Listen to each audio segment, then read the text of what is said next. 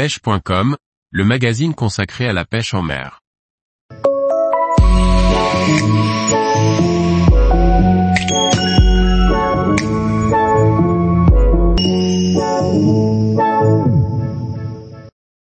Quatre saisons pour un poisson mythique et puissant, l'esturgeon.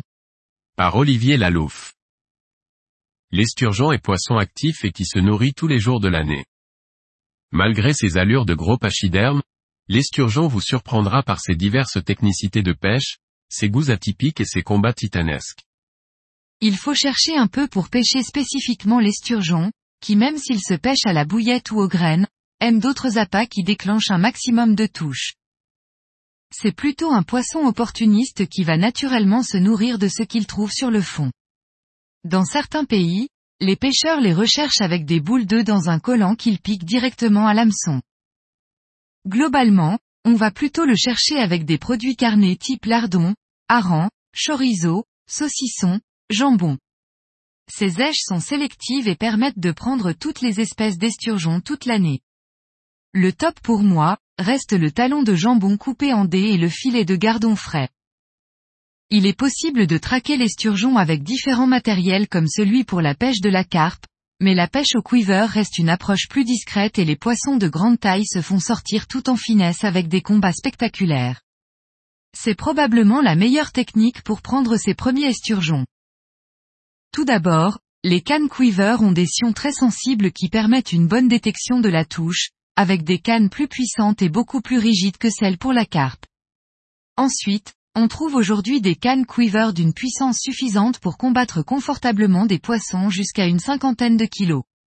Et enfin, cette technique est beaucoup plus légère à mettre en place et plus accessible pour un pêcheur débutant à la recherche de ses premiers spécimens. L'amorçage est très simple, car nos chers esturgeons sont de véritables aspirateurs, donc un tapis de graines sera mis en place en bonne quantité pour les séduire. Blé, maïs et chènevis seront lancés en quantité suffisante sur une zone proche pour permettre des rappels fréquents à la fronde.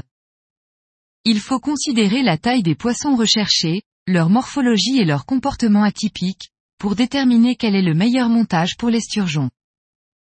En France, on va rechercher ces poissons dans des plans d'eau privés souvent peu profonds, un plomb de 15 à 20 grammes convient donc parfaitement à ce type de pêche.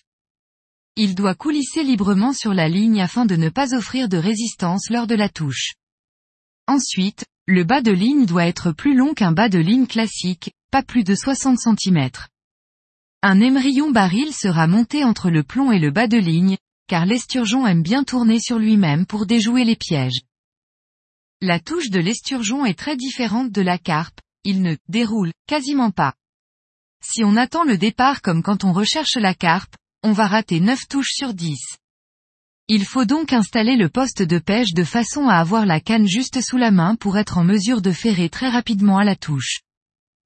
C'est un poisson qui nage en permanence, il suit un circuit qu'il renouvelle sans cesse. Il ne reste pas stationné dans un arbre mort comme peut le faire une carpe et un amorçage ne le retient pas très longtemps. Il faut donc le prendre, au passage. De plus sa bouche protractile lui permet de recracher très rapidement la nourriture s'il flaire notre piège, il faut donc ferrer à la touche qui reste très discrète. Le sion de la canne se courbera que très légèrement et aussi très lentement, mais ferré au plus vite, car il n'y aura que rarement une seconde secousse. Dès qu'il se sentira piqué, l'esturgeon partira en puissance en déroulant un maximum de lignes. Puis une fois ce départ contré, il recherchera le fond pour ensuite venir en surface pour faire des sauts spectaculaires.